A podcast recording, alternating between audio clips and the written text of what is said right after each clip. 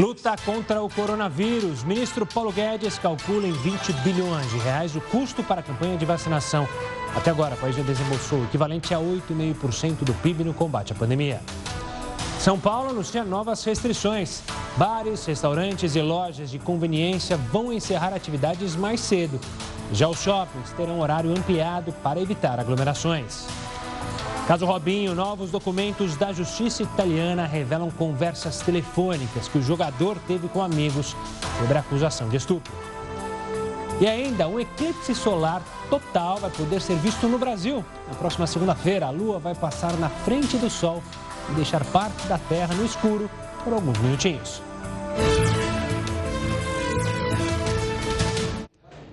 Seja muito bem-vindo ao Jornal da Record News. Nós estamos também ao vivo no nosso canal do YouTube e lá na nossa página do Facebook. Um homem foi agredido em um restaurante depois de ter uma crise de tosse. É que outro cliente viu a cena e partiu para a violência, acusando-o de estar com Covid-19. A imagem mostra o momento exato em que o cliente se dirige para agredir o casal. O motivo seria a crise de tosse da pessoa na mesa ao lado. No caso, o empresário Vanderlei Guimarães, que tinha se engasgado com refrigerante. Eu não sabia o que estava acontecendo, né? Quando eu consegui me levantar, em que eu consegui ver o que eu estava sendo agredido por um, um elemento, né? Um porte grande, ao qual é, apontando em minha direção, ah, você está com o Covid, você está com o Covid. Vanderlei, que perdeu o pai há três meses por causa da Covid-19, e a mulher, também envolvida na confusão, não aceitaram o pedido de desculpas logo após a agressão. Se as pessoas têm medo da pandemia, medo do vírus, medo de ser contaminado, que não saiam de casa. Pede ali a comida pelo aplicativo. A polícia militar foi chamada, mas quando chegou, o agressor já tinha ido embora. Ele deixou o restaurante logo após a confusão. Hoje, o casal foi ao Instituto Médico Legal para exames de corpo de delito. Eu quero que ele seja responsabilizado. Eu estou as duas noites sem dormir direito né, tendo pesadelos, dores fortes na cabeça. Onde acertou, ficou machucado por fora. Que absurdo. O Rio de Janeiro adotou mais uma série de medidas para conter o avanço do coronavírus. Essas medidas já começaram a valer. Estacionar na orla volta a ser proibido no fim de semana e em feriados. As praias continuam liberadas. As áreas de lazer nas avenidas de Copacabana, Ipanema, Leblon e do Aterro aos domingos e feriados estão canceladas. Em condomínios, saunas e piscinas, não será possível estar no local. Shoppings podem ficar abertos por 24 horas e nos setores da indústria e serviços terá um escalonamento nos horários de trabalho para evitar aglomeração no transporte público. A Polícia Civil investiga a morte de um aspirante a oficial do Exército que morreu em um salto de paraquedas aqui no interior de São Paulo. Felipe Carlos dos Reis tinha 26 anos e era de Diadema. Ele saltou ontem durante o curso de paraquedismo em Boituva, mas o paraquedas principal abriu parcialmente e a queda não foi amortecida. O aspirante chegou a ser socorrido, mas morreu no hospital. No Rio Grande do Sul, seis pessoas foram indiciadas pela morte de João Alberto, o cliente espancado por seguranças no estacionamento de um supermercado. Foram responsabilizados pela Polícia Civil do Estado os dois homens que espancaram João Alberto. São eles o ex-policial militar temporário Giovanni Gaspar e o segurança da empresa terceirizada Magno Borges. Eles e a fiscal do supermercado, Adriana Alves Dutra, seguem presos. Outros três funcionários também foram responsabilizados. Os seis indiciados vão responder por homicídio triplamente qualificado por emprego de recurso que dificultou a defesa da vítima, motivo torpe e asfixia por sufocação indireta, que foi a causa da morte. Na próxima segunda-feira, um evento raro vai acontecer no céu: um eclipse solar total. Mas só os mais sortudos poderão observar o fenômeno ao vivo. Esse vai ser o último eclipse do ano e a Lua vai passar na frente do Sol e deixar parte da Terra no escuro por pelo menos alguns minutos. Para quem mora na América do Sul, esse evento raro vai ser ainda mais especial. Isso porque ele vai poder ser visto em algumas regiões. No Brasil, o eclipse solar vai ser parcial, assim como no Peru, Bolívia, Uruguai e Paraguai. Já os hermanos, argentinos e chilenos, vão ser agraciados com esse fenômeno completo que vai ser transmitido ao vivo pela NASA a partir das 11h40 da manhã. Quem quiser assistir a esse evento astronômico deve se lembrar da importância da utilização de óculos ou então de visores especiais que bloqueiem os raios solares, já que olhar diretamente para o eclipse pode causar danos graves à visão. Então não vai esquecer. Vale lembrar também que os próximos eclipses solares completos vão acontecer na Antártica em dezembro de 2021, na Indonésia e também na Austrália em abril de 2023 e nos Estados Unidos e também no Canadá em abril de 2024. Ou seja, segunda-feira vai ser um dia único no céu. Detentos do regime semiaberto terão a saída temporária de fim de ano ampliada para 15 dias. Sobre esse assunto, eu converso agora com o Leonardo, que é advogado criminal e presidente do Instituto de Defesa do Direito de Defesa. Boa noite, Hugo. Obrigado pela participação aqui conosco. Uma boa noite também ao Heródoto Barbeiro, que está aqui com a gente. Hugo, a saidinha ainda gera muitas dúvidas na cabeça das pessoas. Primeiro, é bom, eu acho que para a gente começar essa conversa, frisar quem são os presos que têm direito a essa saída temporária de fim de ano.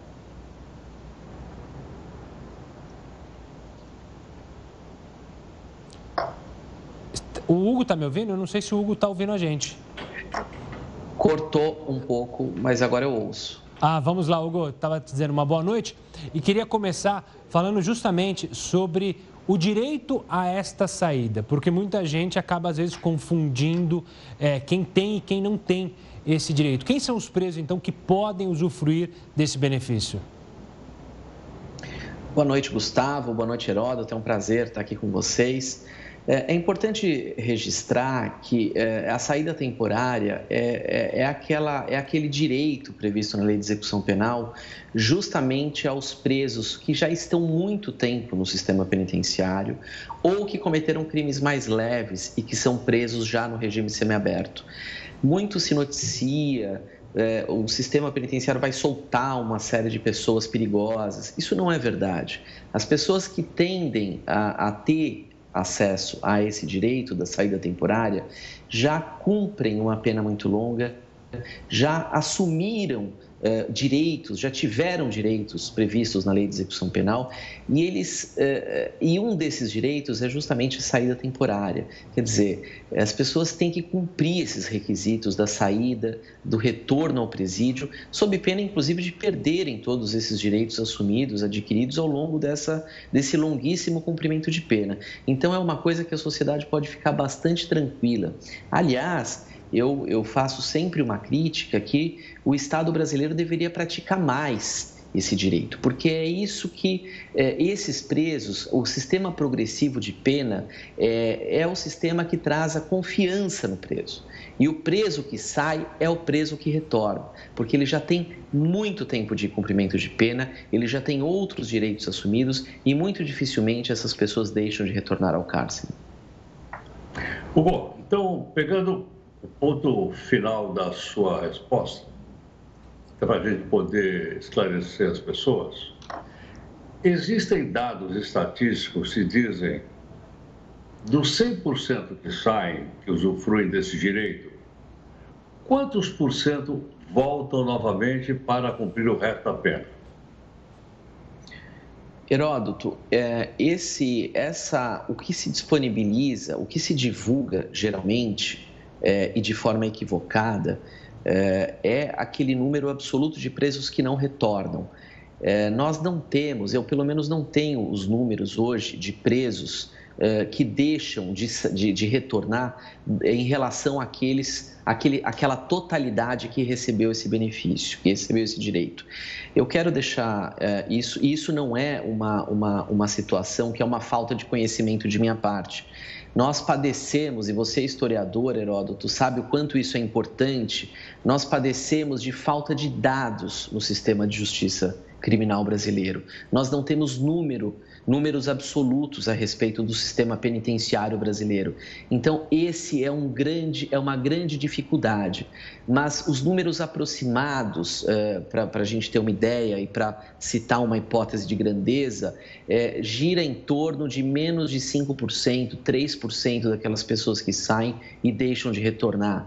Uh, e, e, há também nessas estatísticas, não aquelas pessoas que deixam necessariamente de retornar, mas pessoas que muitas vezes têm problema para retornar, pessoas que, que muitas vezes tiveram algum, algum incidente e não puderam. Quer dizer, isso tudo no Brasil é muito complicado. Então, essa sua pergunta ela é bastante acertada e eu fico muito triste em dizer que nós não temos esses dados a expor à população, mas, repito, é um número muito ínfimo de pessoas que não retornam. Hugo, na nossa manchete aí tá, a saída temporária ampliada. Qual o motivo da ampliação? Está relacionada à pandemia? Por quê? Qual foi o motivo da justiça tomar essa decisão? Olha só, Gustavo, é, é é importante dizer, antes que, de dizer que ela foi ampliada, é importante dizer que ela foi suspensa desde março. Porque a saída temporária não ocorre só no final do ano, ela ocorre em dias festivos, ocorre em feriados. E esses presos estão não apenas impedidos de terem esse direito assegurado por lei desde o início na pandemia no Brasil, decretada eh, em meados de março, como estão impedidos de receber visitas, por exemplo. Então, eu te devolvo essa, essa, a, a resposta a essa pergunta que você me faz, é, dizendo o seguinte: por que, que essas pessoas não foram colocadas em, em prisão domiciliar para evitar que esse vírus contaminasse de uma forma absolutamente é, é, despropositada tantas pessoas presas no sistema carcerário brasileiro, que já foi reconhecido, inclusive pelo Supremo Tribunal Federal, como um estado de coisas inconstitucional, haja vista a enorme superlotação que nós temos. Então, essas pessoas estão, antes de tudo, é importante dizer, privadas desse direito desde março, não estão recebendo visitas desde março e agora tivemos uma pequena ampliação de alguns dias. Eu não tenho aqui é, notícia exata de qual foi a motivação desses juízes dos, dos, departamentos de execução criminal de São Paulo. Não me chegou essa notícia do porquê da ampliação, mas eu já, antes de saber é, do porquê dessa ampliação, eu já discuto por que não ampliar mais uma vez que essas pessoas estão custodiadas, repito, cumprindo penas altíssimas ou de pessoas de baixa periculosidade, já com direitos adquiridos, por que, que essas pessoas não podem ficar em prisão domiciliar visando preservar a própria saúde, uma vez que o Estado, e isso é reconhecido, inclusive internacionalmente, o Estado brasileiro não dá conta de que essas pessoas cumpram um sistema, uma, uma pena de acordo com a lei e a Constituição Federal Brasileira. Hugo, acho que outra informação para o nosso público, para as pessoas que estão acompanhando a sua explicação, é o seguinte. É, geralmente, o noticiário é o seguinte, olha, é, matou os pais e agora saiu. O outro jogou o filho pela janela, também saiu. Então, a pergunta que eu acho que seria interessante você explicar para o nosso público é o seguinte: pessoas que cometeram crimes hediondos também usufruem desse benefício da chamada saitinha? Heródoto, essa pergunta é excelente. O nosso sistema prisional ele é um sistema progressivo e nós temos penas altíssimas. Por exemplo, essas pessoas que cometem esses crimes graves, mataram o próprio filho, mataram o pai, são pessoas que são condenadas a muitas vezes mais de 20 anos de prisão, de 15 a 30 anos de prisão, a depender do caso concreto. Né? Uh, esses crimes, como você bem disse, são crimes considerados hediondos. É, essas pessoas elas têm muito mais dificuldade de terem direito a esse tipo de, de, de saída. Por quê? Porque há um, uma, uma, um escalonamento na gravidade dos delitos e na gravidade dos crimes em que essas pessoas foram condenadas para que elas possam assumir determinados direitos. Então, pessoas que cometem esse tipo de crime, elas um dia terão esse direito mas assim, elas terão que cumprir penas altíssimas antes disso. Terão que ter bom comportamento carcerário, elas terão que estudar, terão que trabalhar para reduzir o tempo de pena, elas terão que se desenvolver no cárcere e, e, ter direito a assumir essas, essas, essas situações, a poderem sair do cárcere para visitar os seus familiares ou passar um fim de semana em casa. Então, veja, há um escalonamento, há uma progressividade na pena, há uma racionalidade no sistema de cumprimento de pena. Até porque as pessoas que vão presas, elas não podem ser condenadas ao degredo. Nós não temos pena de morte, ainda bem, né? Não temos, somos um país civilizado, não temos penas perpétuas. Então, nós acreditamos no ser humano, temos que acreditar nesses presos e temos que exigir que o Estado invista nessas pessoas também, de modo a reinseri-las na sociedade. Então, as pessoas também não devem se preocupar com isso, porque esses direitos, quando chegam a essas pessoas que praticaram essas hipóteses de crimes mais graves, elas já passaram por um sem número de testes, por um sem número de provações e estão aptas, assim, a exercer esse direito é, legalmente previsto, constitucionalmente assegurado. Hugo, obrigado pela participação aqui conosco, falando sobre a saída temporária. Um forte abraço e até a próxima. O Heroto volta daqui a pouquinho aqui com a gente. Olha, o ministro da Economia, Paulo Guedes, afirmou hoje na Câmara dos Deputados que uma campanha de vacinação em massa contra a Covid-19 custará cerca de 20 bilhões de reais. O governo prepara uma medida provisória para centralizar a imunização. Hoje, a guerra de narrativas pela compra da vacina ganhou novos capítulos. Depois de se encontrar com o ministro da Saúde, Eduardo Pazuello, o governador de Goiás, Ronaldo Caiado, escreveu em uma rede social que o governo iria editar uma medida provisória que vai tratar da centralização e da distribuição igualitária das vacinas. Segundo Caiado, toda e qualquer vacina registrada, produzida ou importada no país será requisitada, centralizada e distribuída aos estados pelo Ministério da Saúde. Nenhum estado vai fazer politicagem e escolher quem vai viver ou morrer de Covid. O recado foi diretamente para o governador de São Paulo, que marcou para o dia 25 de janeiro o início da campanha de vacinação no estado. O ministro da Saúde não falou diretamente sobre a medida provisória, mas afirmou que vai comprar qualquer vacina que tenha certificação da Anvisa. Determinei hoje reuniões em Brasília para que nós buscássemos os recursos necessários para a compra de todas as vacinas, para vacinar todo o nosso povo. O nosso Plano Nacional de Imunização, ele é nacional. Nenhum estado da federação será tratado de forma diferente. Nenhum brasileiro terá vantagens sobre outros brasileiros. Na terça-feira, o Instituto Butantan vai entrar com um pedido de registro na Anvisa. Hoje, no fim da tarde, durante uma audiência pública virtual no Senado, o ministro da Economia falou sobre os custos de uma campanha de vacinação. Fomos partir para uma campanha agora de vacinação em massa, devem ser mais ou menos uns 20 bilhões. Se existe essa vacina, nós temos que buscar onde tiver e não vai ser por falta de recursos que nós vamos deixar de cumprir essa obrigação. Pelas redes sociais, o governador de São Paulo, João Dória, comentou a proposta de medida provisória para centralizar a vacinação. Para ele, os brasileiros esperam pelas doses da vacina, mas a União demonstra dose de insanidade ao propor uma medida que prevê o confisco de vacinas. Esta proposta é um ataque ao federalismo, nas palavras do governador. Vamos cuidar de salvar vidas e não interesses políticos completou o governador. O Japão anunciou a compra de mais de 10 mil ultracongeladores para armazenar a vacina contra o coronavírus. É o que você vê no próximo bloco, aqui no Jornal da Record News. A Câmara dos Deputados da Argentina aprovou hoje um projeto de lei que legaliza o aborto. O texto foi debatido por 20 horas e só foi aprovado durante a madrugada. Foram 131 votos a favor, 117 contra. O projeto segue agora para o Senado, mas ainda não tem data marcada para votação. Se virar lei, o aborto será permitido no país até a 14ª semana de gestação. O governo da Índia disse que vai substituir os copos de plástico por copos de barro. Quem tem as informações para a gente é alguém que conhece muito bem a Índia, Heródoto Barbeiro. Olá, Olá Heródoto, você conhece como ninguém a Índia, né? Conheço um pouquinho, o país é muito grande, viu, meu? Tenho que ir muitas vezes lá para conhecer. Mas, Gustavo, tem uma coisa interessante que você está muito bem lembrado. Quando aqui na cidade de São Paulo, Rio de Janeiro e outras, foi proibido o, o canudinho de plástico, tá lembrado ou não? Claro. Até a gente, né, a gente mostrou aquele canudinho enfiado assim no nariz da tartaruga, que não deixou muita gente revoltada.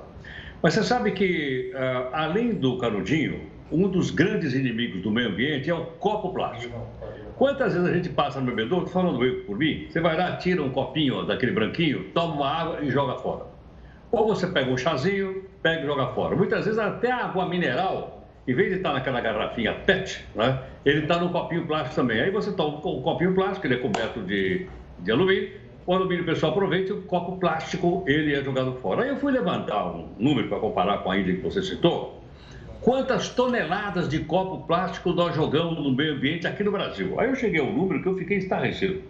Nós jogamos no meio ambiente 100 mil toneladas, são 100 milhões de quilos, 100 mil toneladas só de copo plástico a gente joga no meio ambiente. O que acontece? A maior parte dessas 100 mil toneladas, a maior maioria esmagadora, isso ou vai para o oceano, como a gente está mostrando aí, ou vai para o aterro sanitário, ou vai para o lixão. Mas não é possível reciclagem? É possível, mas no Brasil, infelizmente, isso não acontece. Em muitos lugares do mundo, isso não acontece. Tem uma parte do plástico, que é a garrafinha plástica, que é de PET, essa sim. Essa tem 60% de aproveitamento, porque é um plástico nobre. Agora você vai dizer, bom, então o que, que a gente faz? Bom, primeiro uma questão de cidadania. A gente tem que usar um material que possa ser reciclado na natureza. E o exemplo, como você citou, ele vem da Índia. O que, que os indianos estão fazendo? É, Para ter uma ideia, eles resolveram colocar ao longo de uma ferrovia, ferrovia usada por 25 milhões de pessoas. Imagine só. E tudo quanto é estação tem um lugar que o pessoal para, não para tomar uma aguinha, mas para tomar um chazinho. O chai indiano. Aí o pessoal pegava um copinho e fazia o que a gente faz, joga no ambiente. Agora o governo vai estabelecer o seguinte: só pode ter copinho de barro, de cerâmica. Esse copinho, para você ter uma ideia, ele é reciclável. O cidadão usa uma vez o copinho de cerâmica, joga fora, porque ele é muito baratinho. E além dele ser compatível com o meio ambiente, porque ele vai virar barro de novo e vai estar na natureza sem nenhum problema, tem uma coisa interessante: ele vai gerar 2 milhões e meio de novos empregos. Porque você vai ter que fabricar os tais copinhos. Como você sabe, o cara que fabrica objetos de cerâmica é chamado de oleiro, daí vem o nome de olaria. Então, 2 milhões e meio de pessoas vão ganhar um emprego para fabricar esse copinho, essa, essa xicrinha feita de, de barro, que passa a ser utilizada na ilha. Então, fica aqui como sugestão, não sei, logicamente, se são realidades diferentes, mas eu estou chamando a atenção, voltando para o nosso país, porque nós temos que fazer alguma coisa. Não podemos continuar jogando no meio ambiente sem mil toneladas por ano de copo plástico. O exemplo da Índia é um deles. Há outros exemplos, mas eu acho que nada, viu, Gustavo, é melhor do que a gente fazer um pouquinho da nossa parte, um pouquinho da nossa cidadania e usar, por exemplo, aquela canequinha. Você não tem aquela canequinha do jornal aí para a gente tomar água? Eu tenho, eu tenho, eu tenho a da, do jornal da Record News, eu tenho a da Record também, Record News só. Aí. E ela, eu uso ela para tomar meu café. E outra coisa que eu acho bem legal também, Heroto, e que a gente não pode esperar sempre do Estado fazer algo, da política fazer algo. Muitas pessoas aqui, quem trabalha em escritório sabe, quem trabalha aqui na Record News e na Record sabe, as pessoas estão usando bastante a garrafinha, tem a garrafa própria, então não pega a, o copo é, com água descartável ali no bebedor. Vai, só enche sua garrafinha, já é uma ajuda. A gente pode fazer, não precisa ficar esperando dos outros, né, Heroto? Mas eu também fiquei com uma não, curiosidade. Não precisa, acho que foi, você foi no ponto no é. ponto. A gente precisa fazer alguma coisinha aí para não ter mais 100 mil toneladas jogadas nos nossos lixões. É isso aí. E, Heroto, eu fiquei curioso também sobre o chai. Eu já tomei chai aqui no Brasil, mas o chai indiano é melhor mesmo? É diferenciado, Heródoto? É, é, ele é melhor. Ele é, é, ele é uma mistura de leite com chá e com umas especiarias. Ele é muito gostoso, ele é muito gostoso mesmo. Agora, você precisa também estar muito bom de barriga, né, meu? Porque se tomar muito, é, a barriga funciona muito rapidamente. Ah, é. Herói, daqui a pouco a gente volta a se falar aqui no jornal da Record News. Agora a gente fala de uma nota triste: dois operários morreram na queda de um elevador de um prédio em construção no Recife. O equipamento se desprendeu e caiu de uma altura de 12 metros. Os operários eram de uma empresa contratada pela construtora para desmontar o elevador.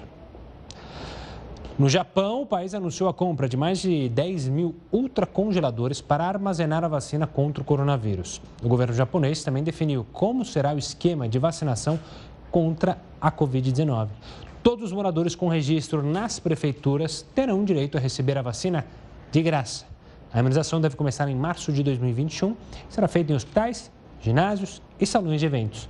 O aumento de infectados sobrecarregou os hospitais japoneses. O mesmo acontece na vizinha Coreia do Sul, onde estão construindo leitos hospitalares em containers, uma medida para desafogar os hospitais. Caso Robinho, tem mais documento da justiça italiana revelando conversas degradantes do jogador com amigos sobre a acusação de estupro. É o que você vê no próximo bloco. O secretário especial da Cultura, Mário Frias, sofreu um princípio de infarto e foi internado em Brasília. Após se sentir mal, Mário Frias foi encaminhado ao Hospital Santa Lúcia Norte, em Brasília. O secretário passou por um procedimento de cateterismo e colocou dois estentes. Ele está no cargo desde julho, quando substituiu a também atriz Regina Duarte. Documentos da justiça italiana divulgados hoje revelam conversas telefônicas que Robinho teve com amigos, onde falou sobre a acusação de estupro na Itália. As transcrições mostram Robinho pedindo ao amigo Ricardo Falco que voltasse ao Brasil para evitar ser preso. Tanto Robinho quanto o amigo foram condenados ontem em segunda instância a nove anos de prisão por estupro. Robinho ainda fez piadas sobre o que aconteceu na casa noturna. Pela conversa, oito pessoas teriam abusado sexualmente da vítima. As transcrições foram divulgadas hoje pelo portal UOL. O advogado da vítima, de origem albanesa, disse que ela chorou ao ouvir a notícia da condenação em segunda instância. Segundo ele, a decisão da justiça italiana é uma vitória para as mulheres vítimas de violência. O caso aconteceu em 2013 em Milão, quando o jogador atuava pelo Milan. Próximo de completar 37 anos, Robinho já pensa em encerrar a carreira, pois não consegue encontrar um clube para atuar. E agora nós vamos chamar o Heraldo Barbeiro para conversar sobre o combate à mutilação genital feminina. Ele fez alguns comentários aqui recentes, você aí de casa deve lembrar bem. E agora ele traz novidades sobre esse assunto. Diga lá, Heródoto. Olha, Gustavo, uh, graças às redes sociais, o pessoal acompanhou aí, aqui no jornal, aquela, aquela notícia a respeito do, do chamado certificado de virgindade da França, que nós falamos essa semana, e falamos também da situação da mulher na Arábia Saudita.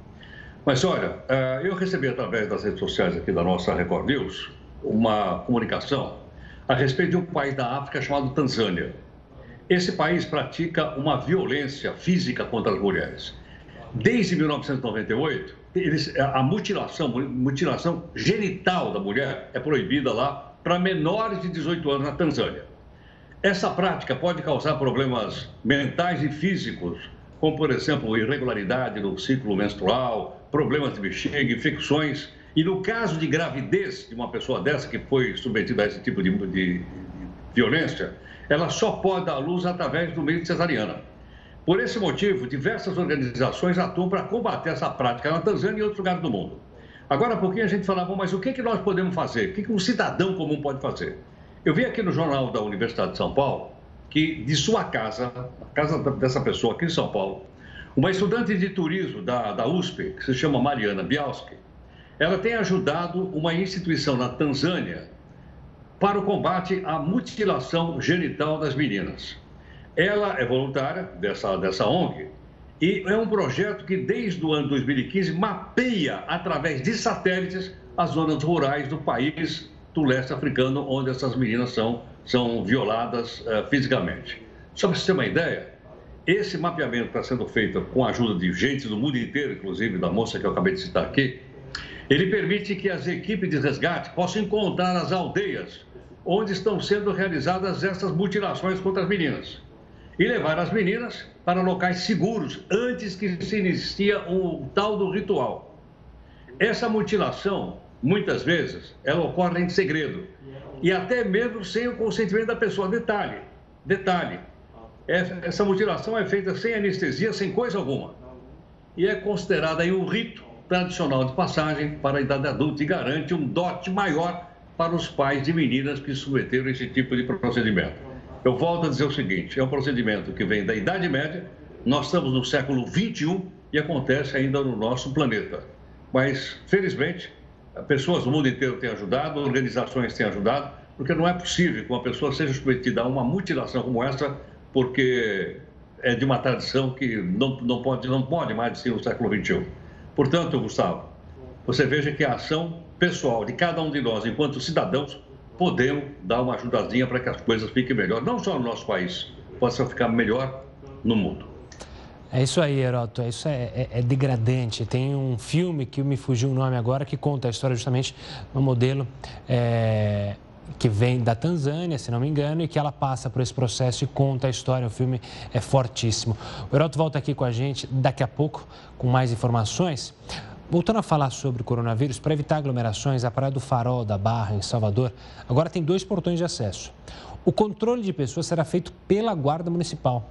Só pode entrar quem estiver com máscara e respeitar o distanciamento de um metro e meio. Além disso, é proibido levar guarda-sol, cadeiras, caixas de isopor e equipamentos sonoros. O acesso à praia será interditado no dia 31 de dezembro para evitar aglomerações. E olha, a Polícia Federal apura o desvio de dinheiro público em um hospital de campanha e na UPA em Divinópolis, Minas Gerais. O secretário de Saúde do município, Amarildo Souza, está afastado. A empresa contratada para administrar as unidades de saúde teria fraudado licitações e superfaturado o aluguel de ambulâncias.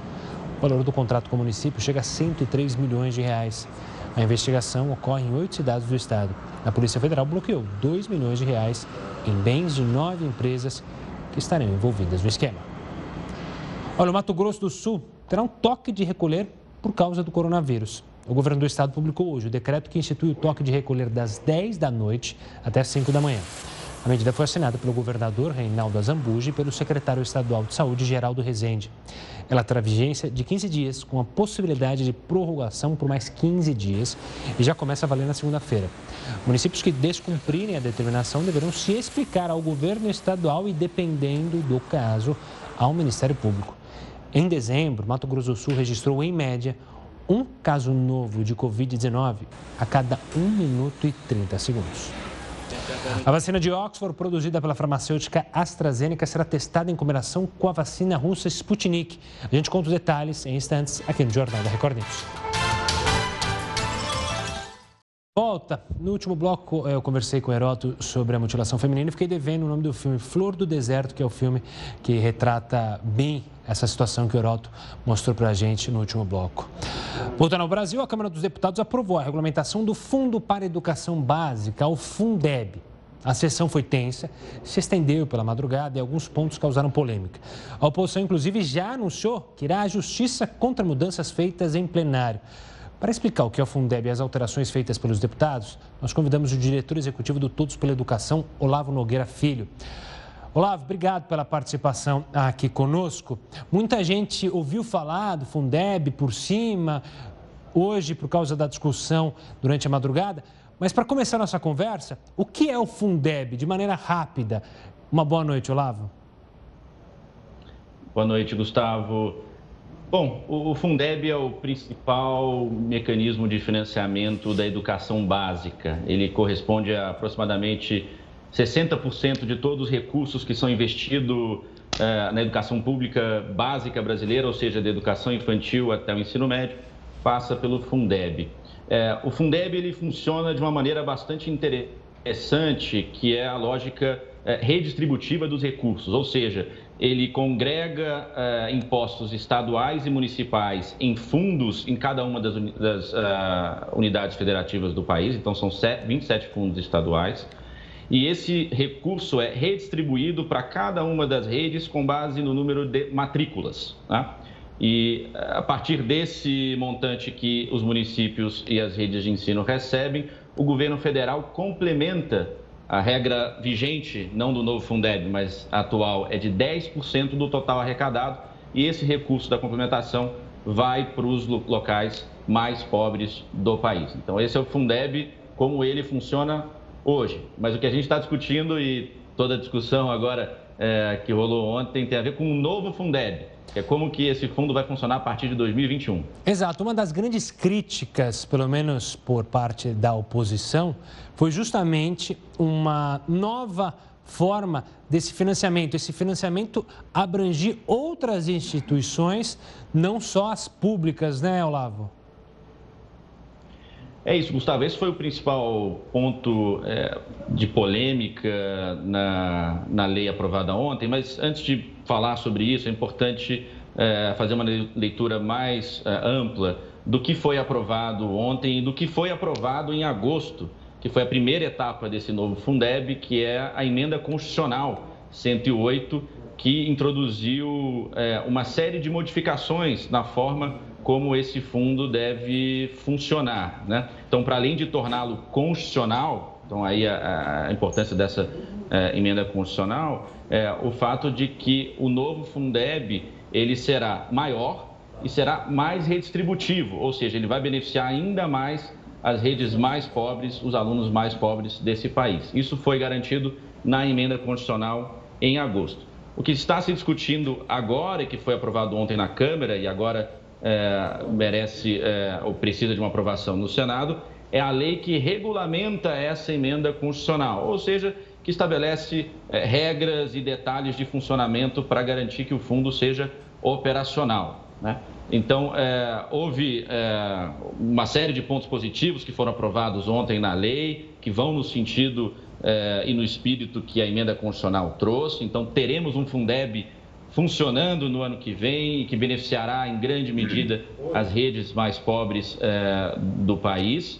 Mas, e essa polêmica que foi gerada ontem, é, após a votação do texto base, que trouxe ali o, o essencial dessa nova lei, é, o governo e a sua base aprovaram algumas, alguns destaques, que são emendas é, que os partidos é, apresentam ao fim das, das, votações e que são votados individualmente. A mais polêmica delas é exatamente essa que você trouxe, que diz respeito à autorização é, para uso de até 10% né, é, dos recursos do fundo é, com o conveniamento de é, instituições particulares sem fins lucrativos, que são chamadas escolas comunitárias, as escolas filantrópicas e as escolas confessionais, que são aquelas que é, é, pregam uma doutrina religiosa específica. A polêmica ela se dá porque é a primeira vez que isso será autorizado. Até hoje, é, o Fundeb já permitia o conveniamento, o uso dos recursos para conveniamento na educação infantil, é, porque ali há um problema ainda sério de vagas. Né? Você precisa expandir o número de matrículas e o conveniamento é, tem sido uma estratégia é, que vem sendo utilizada por várias entes. Agora, essa nova é, medida é, expande a autorização para o ensino fundamental e o ensino médio, onde não há um problema de vagas, onde não há necessidade de expansão de matrículas. E para além disso, Gustavo, e finalizo aqui, tá. o outro ponto polêmico que eh, nós, no Todos pela Educação, temos chamado muita atenção, que essa medida ela tem um caráter regressivo. O que, que significa isso? Significa que ela vai beneficiar fundamentalmente as cidades, os alunos mais ricos, ou seja, vai no sentido contrário do espírito que a emenda constitucional, que o novo FUNEB trouxe, de ser mais benéfica para os alunos que mais precisam, que são os alunos mais pobres, mais pobres das escolas públicas. E está aí pelo motivo... Olha, que, eh, vou, vou também trazer... tem um, um esclarecimento que eu gostaria de, de perguntar, é o seguinte. É, durante os debates acontecidos no Congresso Nacional, alguns uh, parlamentares argumentaram dizendo o seguinte, que o problema da educação não era mais verbas, mas era má administração, era má gestão dos recursos já existentes. Isso procede, não procede? Qual é a sua avaliação? Isso procede em parte, Heródoto. Primeiro, boa noite. É, o problema da educação brasileira é tanto um problema é, de gestão, é, isso precisa estar tá, tá na mesa, isso não pode ser demonizado. É, nós temos muita localidade no, no, no país que tem um, uma quantidade bastante adequada de recursos que não atinge bons resultados é, quando comparado à média de outras localidades.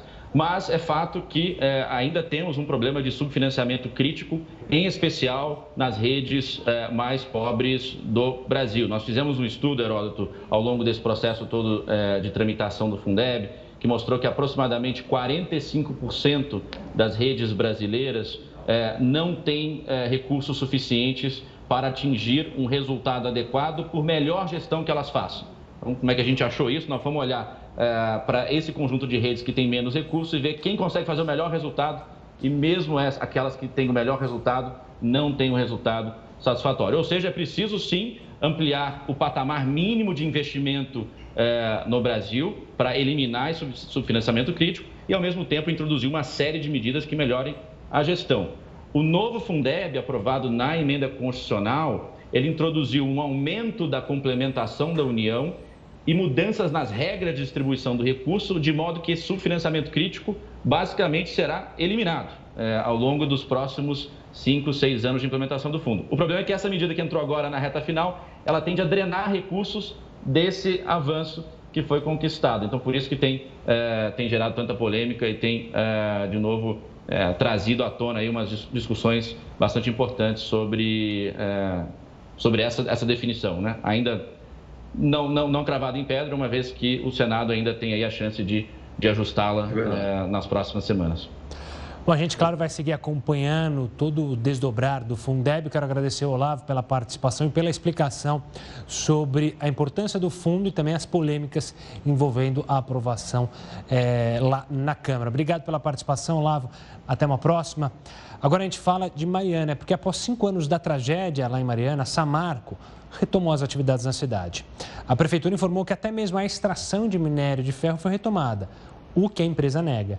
Em outubro, o Conselho Estadual de Política Ambiental de Minas Gerais concedeu a licença para Samarco retomar as operações. Nas redes sociais, o prefeito Duarte Júnior afirmou que o retorno será positivo para a cidade. Em 5 de novembro de 2015, a tragédia matou 19 pessoas, poluiu o Rio Doce e destruiu os vilarejos Bento Rodrigues, Paracatu de Baixo e Gesteira.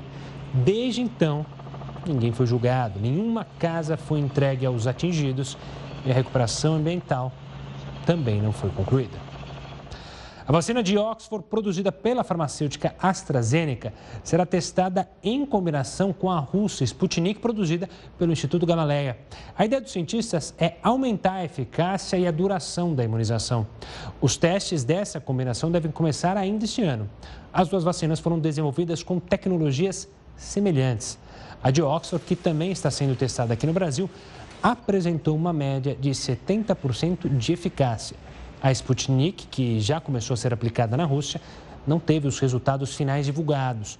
Mas, de acordo com as autoridades do país, essa taxa de imunidade chegou a 90%.